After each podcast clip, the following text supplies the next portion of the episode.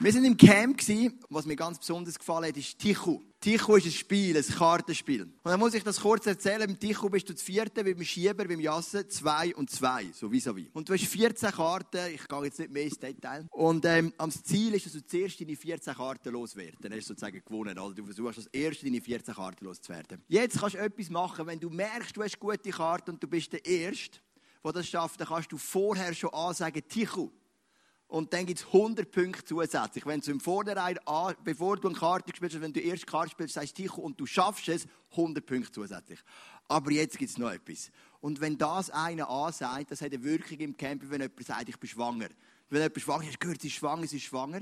Wenn du nach 8 von diesen 15 Karten sagst, super Tichu, dann explodiert die Atmosphäre. Dann sagt, hey, es hat einer gewagt, super Tichu zu sagen, super Tichu, super Tichu, das ist der Wahnsinn. Oder nach 8 von 15 Karten nimmst du sie an, siehst erst 8 Karten, sagst, ich bin der Erste, ich mache super Tichu. Gibt 200 Punkte, wenn du es schaffst, 200 Punkte minus, wenn du es nicht schaffst. Und da kommt der Moment, ich sehe die ersten 8 Karten und ich habe den Mut. Und ich sage, super Tichu. Die Atmosphäre steht still im Camp. Steht da übertrieben, es ist am Morgen um halb zwei, sind alle schon geschlafen, außer wir, die gespielt haben. Ähm, aber sagen wir, nehmen es mal an, die Atmosphäre steht still, jeder ist, hey, super Ticho, hast du gehört, in Spanien auf dem Campingplatz hat jemand super Ticho gesagt. Wahnsinn. Und dann habe ich die Karte bekommen. Ich habe so gute Karten gehabt, die restlichen sechs, die gekommen sind. Und ich habe gewusst, ich schaffe das. Und ich habe gespielt und gespielt. Und ich habe einen riesen Fehler gemacht. Ich habe mit absoluten Traumkarten, es gibt ein paar Zeugen da drin, die das gesehen haben, meinen riesen Bock, den ich geschossen habe. Ich kann das nicht falsch machen, außer mir macht es genauso dumm, wie ich es gemacht habe. Und ich habe es nicht durchgebracht. Und wir haben 200 Punkte minus geschrieben.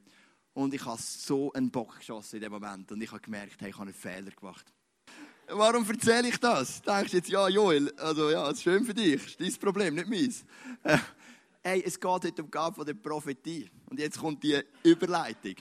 Und manchmal, wenn es um Prophetie geht, denkst du, ich will einfach keinen Fehler machen. Ich habe vielleicht das Gefühl, dass mir der Heilige Geist etwas sagt. Ich habe das Bild, ich habe einen Eindruck. Aber ich mache lieber nichts als einen Fehler. Und lieber, du probierst mal etwas, du wagst mal etwas, als dass du es immer zurückbehaltest, was der Heilige Geist dir gibt, nur aus Angst, dass du keinen Fehler machst. Und das ist vielleicht das Positive an dem Super Ticho. Ich habe es zwar voll ins Sand gesetzt, aber ich habe es mindestens probiert. Weil, als ich die acht Karten hatte, ich gewusst, soll ich, soll ich es nicht. Ich bin noch ein bisschen am Hin und Her machen. Gewesen. Ich wusste, komm, ich probiere es. Und ähm, Prophetie ist ja so eine spezielle Gabe. Ich möchte dir definieren, die Gabe der Prophetie ist die Fähigkeit, eine Botschaft Gottes für sein Volk, für eine ganze Gruppe oder für eine Einzelperson unmittelbar durch den Heiligen Geist zu empfangen und weiterzugeben. Also hat immer so zwei Aspekte. Wir empfangen und wir gehen weiter möchte erklären, wie das funktioniert in meinem Leben. Ich habe predigt im ICF Interlaken vor einigen Wochen und als ich die Message abschließe, ich habe ja immer die gleiche Message. Ihr wisst das, es geht um Verlust. Wie geht man um mit Verlust? Die Geschichte mit, unseren, mit unseren Söhnen. Und ähm, am Schluss habe ich das Gefühl, da ist ein Mann, der hat einen starken Verlust erlitten. Und zwar in Form, dass er in einer Leitung war, in einer Gemeinde und ganz stark verletzt worden ist. Und heute ist er ins ICF Interlaken gekommen und sagt so, hey, irgendwie, ich möchte wieder neu anfangen mit Jesus. Und ich habe das, das den Eindruck weitergegeben. Und dann habe ich Gebet angeboten und dann kommt der Mann zu mir und, und sagt, hey, es ist so cool, hast du das gesagt, es ist so eine Bestätigung, ich bin so verletzt, er hat mir Geschichte erzählt und ich habe für ihn gebetet.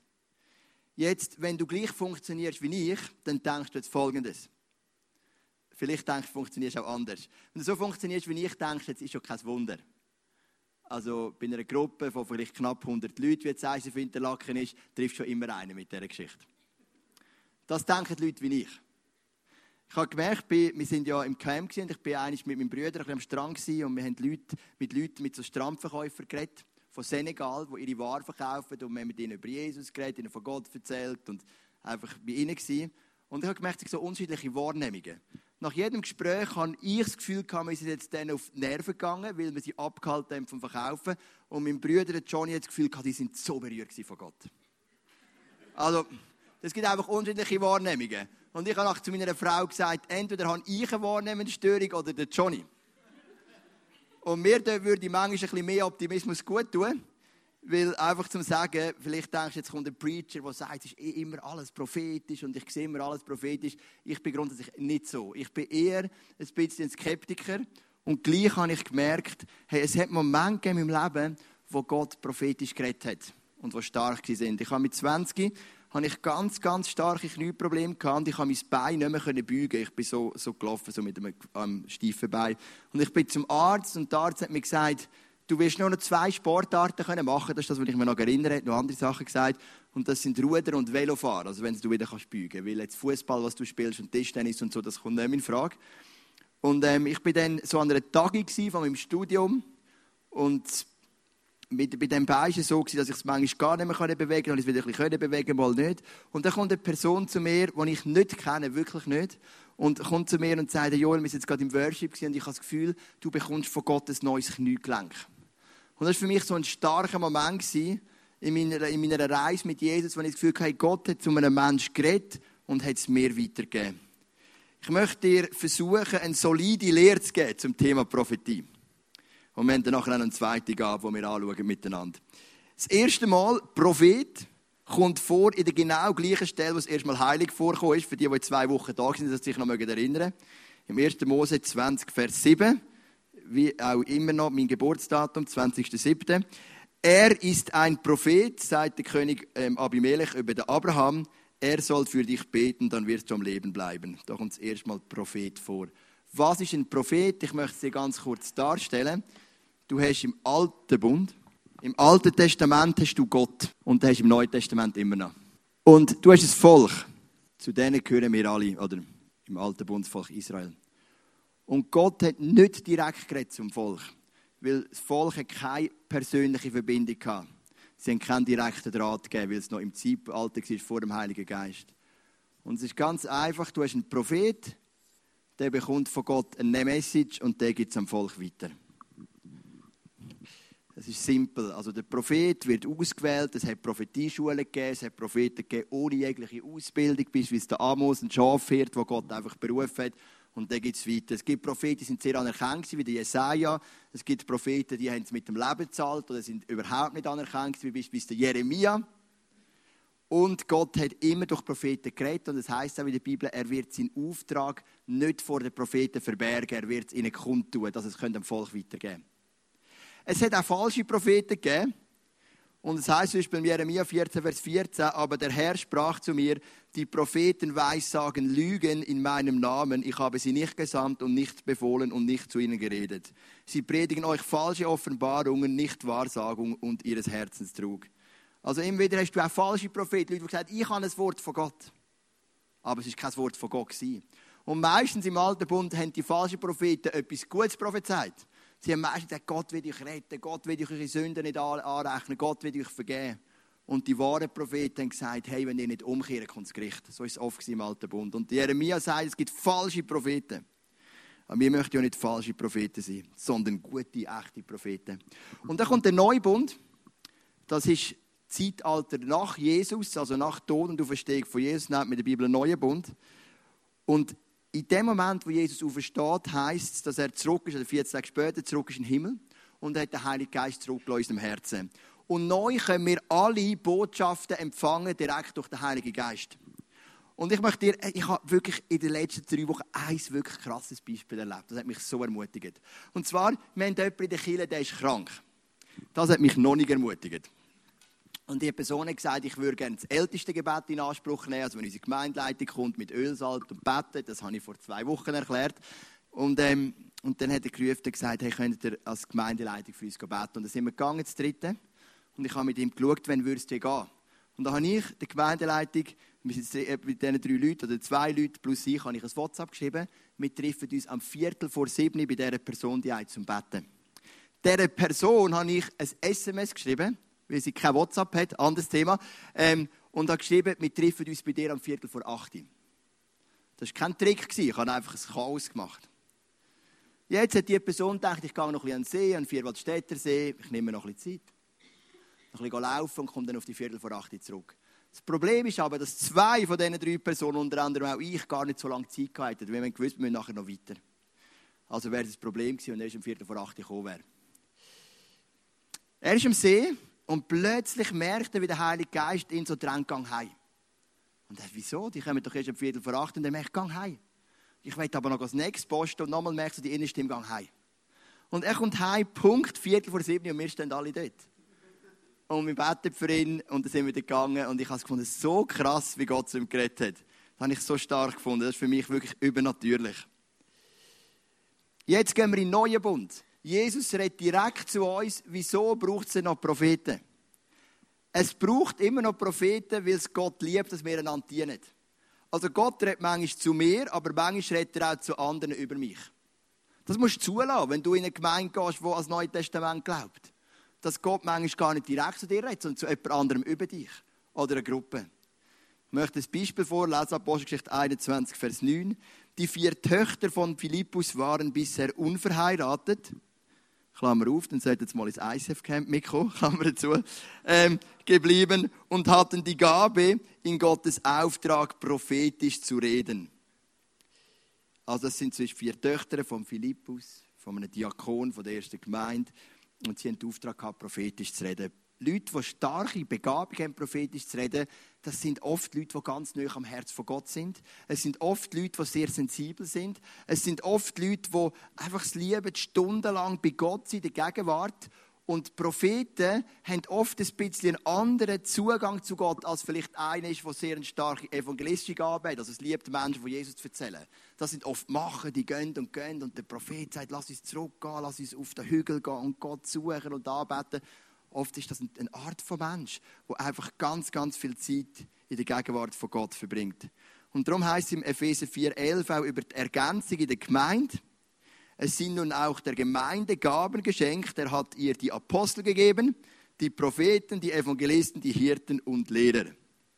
Im Entdecken Gott-Kurs sage ich immer, es ist wie ein Kuchenstück mit fünf Stück. Und jedes Stück ist gleich wichtig und gleich groß.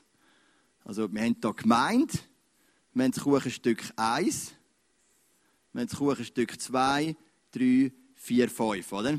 Und wir haben hier, ja, wahrscheinlich ist es jetzt bei mir nicht genau gleich groß. Wir haben hier den Prophet, den Hirt, den Lehrer, den Evangelist und den Apostel. Und jeder hat seine Wichtigkeit in der Gemeinde.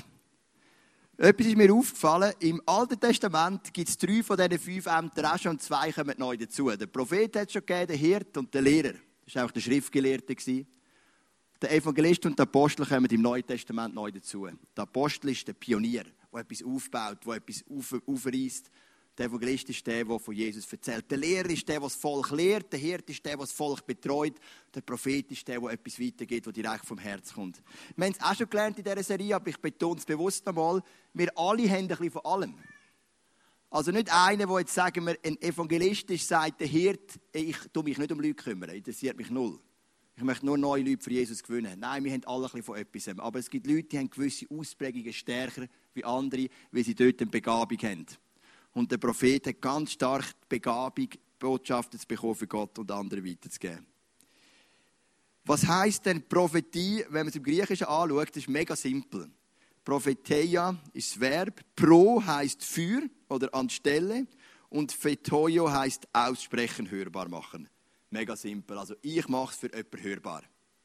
Wenn ich einen prophetischen Eindruck habe, mache ich es für jemanden hörbar. Prophetie, fünf Punkte, ist immer ergänzend zum Wort von Gott. Das widerspricht sich nie. Ist im Wort Gottes immer unterordnet. Es dient anderen Menschen. Es offenbart das Herz von Gott. Und es spricht die aktuelle und in zukünftige Situationen. Also ein Prophet ist nicht immer ein Seher, der voraussieht, es kann auch jetzt in eine Situation hineinsprechen. Es kann auch jetzt einen Punkt ansprechen über die Vergangenheit. Jetzt gibt es aber etwas Spezielles. Die Gabe von der Prophetie ist wie der Bundespräsident in der Schweiz. Du hast ja einen Bundesrat, hast vielleicht gemerkt, mit sieben Bundesräten. Jetzt hat es ja neue gegeben, den Gassis, den Tessiner und ich habe ein bisschen mitgeholfen, dass er Bundesrat geworden ist. Das habe ich wiederum in einer Message erzählt vor einem Monat, als ich in der Arena war. Ähm, und immer gibt es einen Bundespräsident. Und man sagt ihm, er ist der Primus inter pares. Also er ist der Höchste unter Gleichen.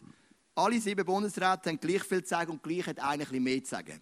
Das ist der Bundespräsident. Und genauso ist es mit der Gabe der Prophetie. Der Paulus sagt, sie ist Königin der Gabe. 1. Korinther 14,1 Das soll euer Ziel sein, ein Leben, das von der Liebe bestimmt wird. Bemüht euch aber um die Fähigkeiten, die uns durch Gottes Geist gegeben werden. Und wenn ich das sage, denke ich vor allem an die Gabe des prophetischen Redens. Also er betont, dass unter allen Gaben, die es gibt, es eine Königin gibt. Eine wichtigste Gabe. Eine Gabe, die das andere noch übertrifft, das ist die Gabe der Prophetie. Und wir gehen durch neun von diesen etwa 25 Gaben, die es in der Bibel gibt in dieser Serie.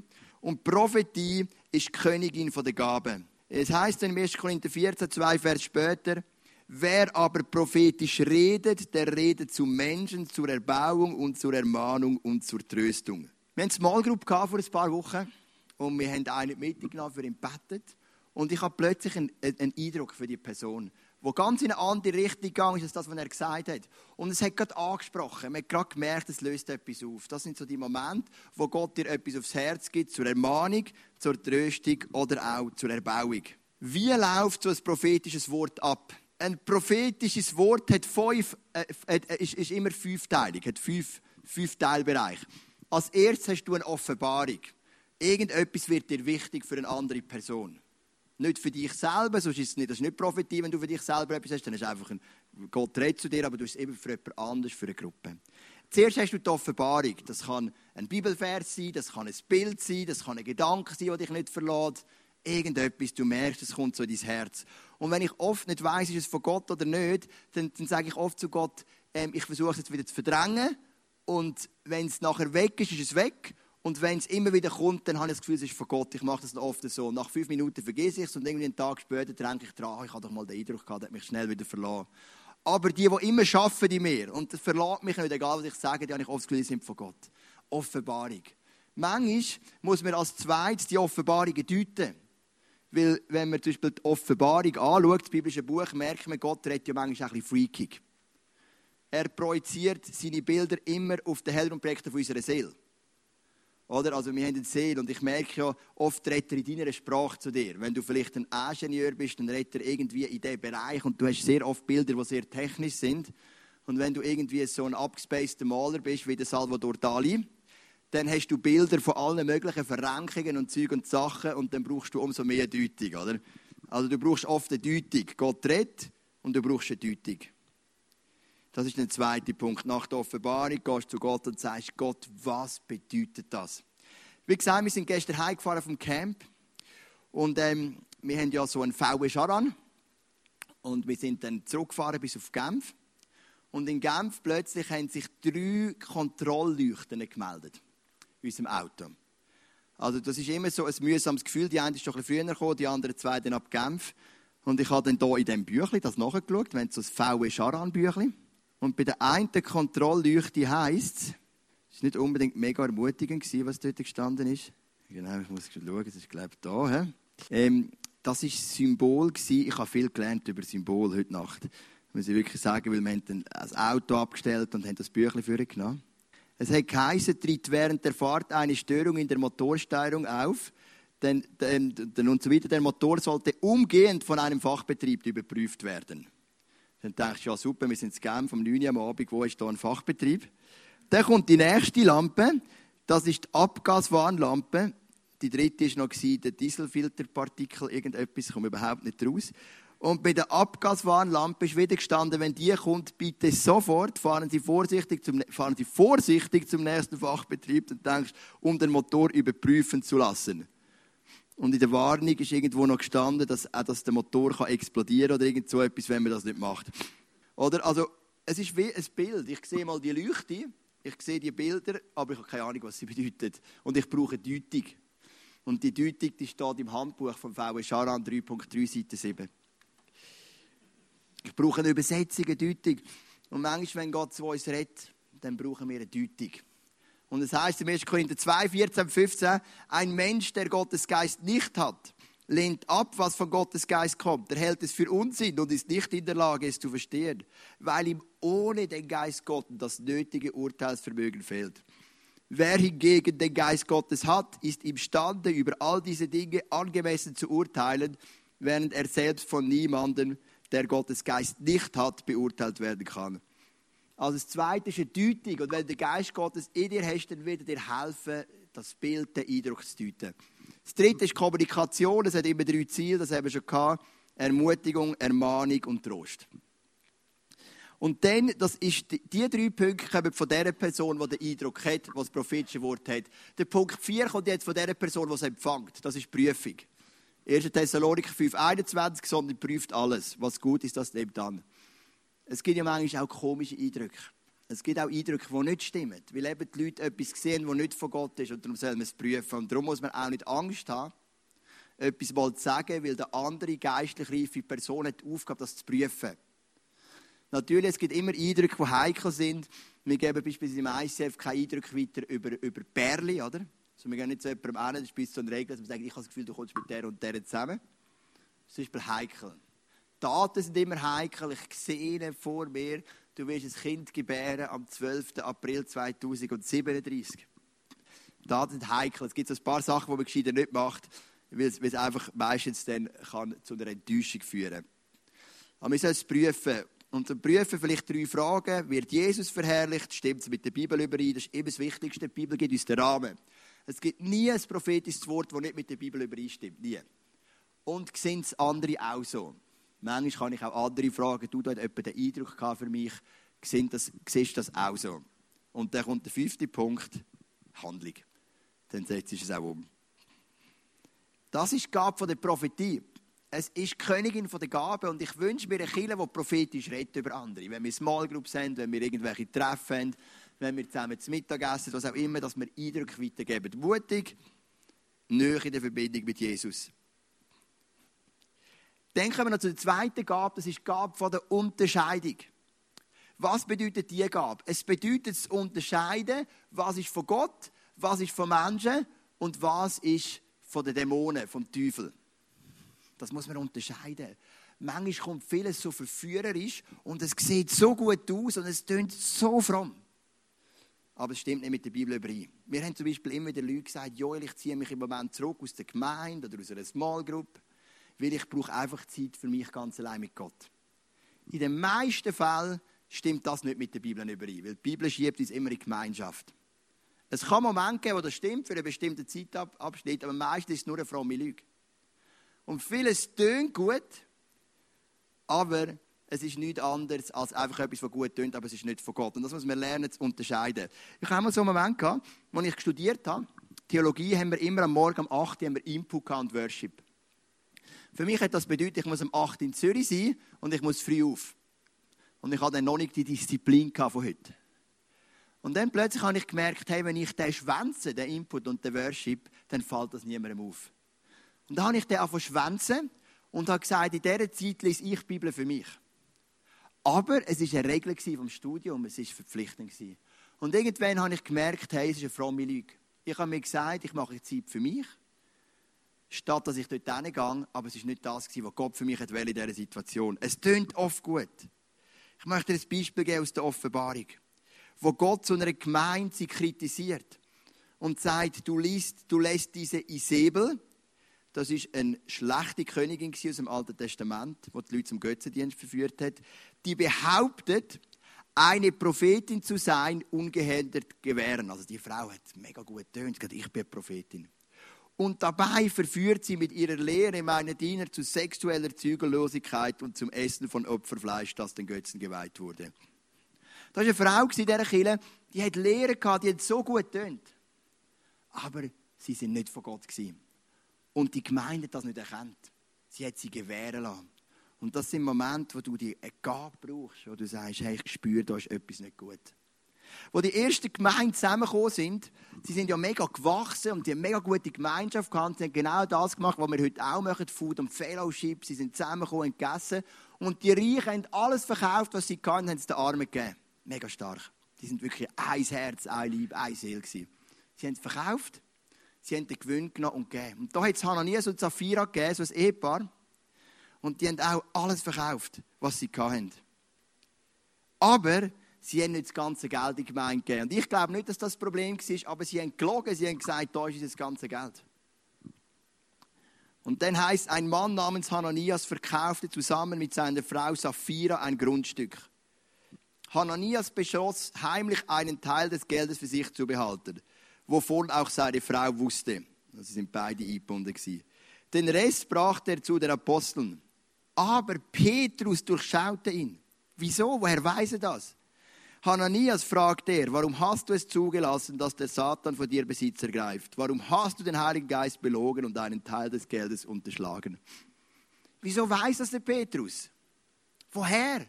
Hat er Financial Times gelesen? Hat er ähm, irgendwie die Wirtschaftsseite gelesen? Ich wusste, das ist unmöglich, so ein schlechter Preis in Jerusalem. Der Bodenpreis ist viel höher. Das muss man nicht erzählen. Woher weiß er das? Er weiß es vom Heiligen Geist. Er hat die Gabe gehabt und er hat gesehen, etwas stimmt da nicht. Wie kann man die Gabe von der Geisterunterscheidung, von dieser Unterscheidung schulen? Erstens durch Lebenserfahrung, ganz simpel. Nur wer seine Urteilsfähigkeit, Hebräer 5,14, geschult hat, der kann zwischen Gut und Böse unterscheiden. Also lass es schulen, du bist unterwegs, du hast Lebenserfahrung, du spürst Sachen. Ich spüre das manchmal auch. Ich rede mit jemandem, es klingt alles gut, aber man merkt, etwas stimmt nicht. Das Zweite ist, du, musst, du darfst erfüllt sein mit dem Heiligen Geist. Wenn du erfüllt bist mit dem Heiligen Geist, merkst du immer mehr, was kommt von Gott und was kommt von Menschen. Und das Dritte ist, du darfst die Bibel kennen. Du musst die Bibel kennen. Weil wenn du sie kennst, dann wirst du den Maßstab der Bibel nehmen und wirst lernen zu beurteilen. Wir haben, wie gesagt, gestern hier in Genf mit diesen drei Kontrollleuchten. Da sind wir neben rausgefahren auf dem Parkplatz und haben das studiert. Und haben gemerkt, es sieht nicht so gut aus. Menschen überlegt, ja, sollen wir ein Hotel nehmen in Genf? Ich habe überlegt, ja, wem soll ich anrufen zum Predigen am Sonntagmorgen. Dann haben wir gesagt, wir rufen unserem Garagisten am Fritz, weil er kommt auch ins ICF. Dem dürfen wir auch am Abend anrufen, weil er ist auch im ICF. Oder? Dann haben wir ihm angerufen, der Frau, weil ich sie Nummer nicht hatte, der Erika, geht heute Kinderexpress. Da habe ich das dem Fritz erzählt. Und der Fritz ist Garagist, er kann das deuten. Er sagt das und das und das, du musst das machen, das machen, das machen. Wir bleiben im Gespräch. In fünf Minuten hat er uns genau erklärt, was Fakt ist, was wir machen müssen, wie wir mit dem umgehen Und wir sind dann wohlbehütet die Hause angekommen. Weil er das deuten konnte. Sein Urteilsvermögen war geschult. Ich konnte nur lesen, was da drin steht, aber er sieht dahinter, er hat es verstanden. Und es gibt in der Bibel so eine Geschichte, die unglaublich speziell ist. Und zwar geht es um den Petrus.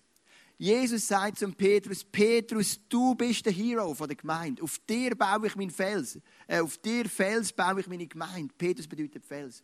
Du bist der Leader der ersten Church. Und der Petrus ist dort und denkt wahrscheinlich, wow, Gott baut auf mich.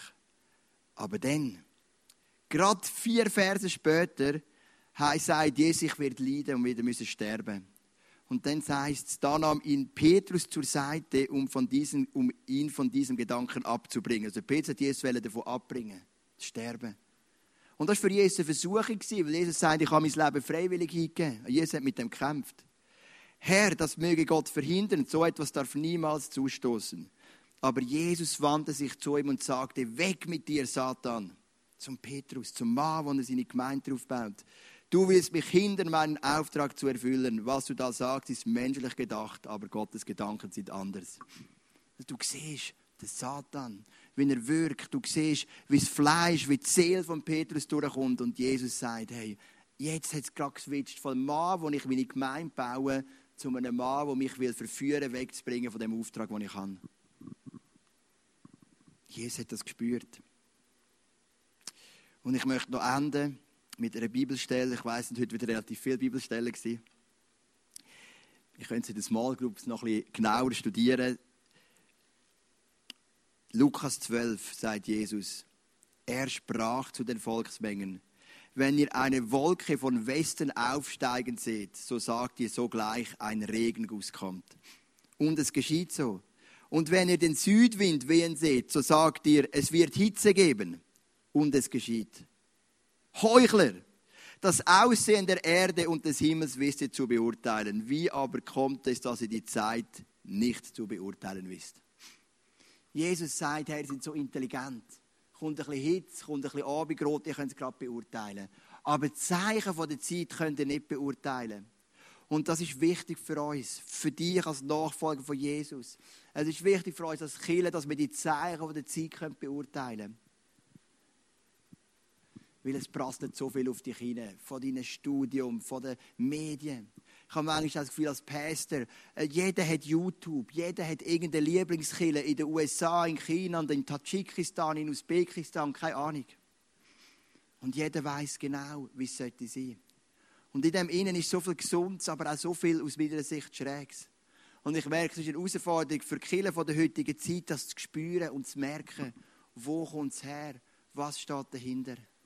Ich glaube, das ist eine Challenge, die wir haben. Das zu merken. Und für das braucht es Menschen mit der Gabe von dieser Unterscheidung. Wir haben heute über zwei Gaben gelernt, über die Gabe von der Prophetie und über die Gabe von der Unterscheidung. Und ich möchte beten, dass die Gaben dürfen wachsen in deinem Leben. Aber die, die wollen, komm, stehen doch miteinander auf. Und ich bete, dass die Gaben von der Prophetie und von dieser Unterscheidung einfach dürfen, dass wir die dürfen empfangen immer wieder. Vater im Himmel, ich danke dir, dass du ein guter Gott bist und dass du uns Gaben verteilt hast. Du hast Gaben verteilt von der Prophetie weil du willst, dass du uns Wort gibst, das wir anderen weitergeben können, zur Ermahnung, Ermutigung und zum Trost. Und ich bitte dich, dass wir nicht eine Gemeinde sein, wo es vielleicht einfach ein paar Leiter hat, ein paar Worshipper, die prophetisch reden können, sondern es ist die Königin von der Gabe, die du für jeden parat hast. Dass wir lernen, dass jeder anfangen prophetisch reden dass jeder für Bibelvers haben für jemand anderes. Jeder darf irgendein Wort haben, eine Ermutigung, vielleicht ein Bild, ein Traum, was auch immer bitte dich, dass wir das dürfen leben und dass du das heute verteilst. Dass gerade heute im zweiten Worship-Teil die Leute vielleicht das erste Mal die Stimme von Gott hören. Vielleicht das erste Mal irgendeinen Eindruck, ein Bild, irgendetwas haben für andere, was sie weitergeben dürfen. Bitte dich für Offenbarung, für Deutung, für Kommunikation und ich bitte dich aber auch für die, für die Weisheit zu prüfen und dann auch zu handeln. Und Jesus, ich fühle mich in einer Zeit, wo ich manchmal als verwirrend wahrnehme. Eine Zeit, wo so vieles reinkommt, weltliches, theologisches, geistliches, dämonisches vielleicht, was auch immer. Von allen Seiten prasselt das auf uns hin und ich komme manchmal nicht mehr recht raus. Wo stehe ich? Was ist oben und unten? Was ist von dir? Was nicht? Und ich bitte dich, dass du uns die Gabe von der Unterscheidung gibst. Dass wir dürfen lernen zu unterscheiden, was ist göttlich, was ist menschlich, was ist dämonisch. Und dass wir das dürfen klar sehen. Ich bitte dich, dass du fromme Lügen heute auch nimmst wo wir uns etwas einreden, das so gut tönt, das so fromm tönt, so heilig tönt. Aber es ist überhaupt nicht heilig, es ist überhaupt nicht fromm. Wo der Hananias gekommen ist und das Geld der Apostel zu den Füßen gelegt hat, und die Leute denken, wow, Hananias, du bist krass, so viel Geld, danke vielmals, wir möchten dich ehren wahrscheinlich. Aber der Petz hat gesagt, da stimmt etwas nicht. Da ist etwas faul dahinter. Und als die Säbel in dieser Gemeinde aufgestanden ist, haben die Leute gesagt, wow, so eine coole Lehre, Hammer, wir sind dabei. Aber du hast selber müssen persönlich sagen, mit dieser, mit dieser Isabel stimmt etwas nicht, es ist nicht der Geist von dir. Und ich bitte dich, dass du uns hilfst, das zu erkennen. Und dass du die Gabe heute verteilst. Die Gabe von der Prophetie und die Gabe von der Unterscheidung. Amen.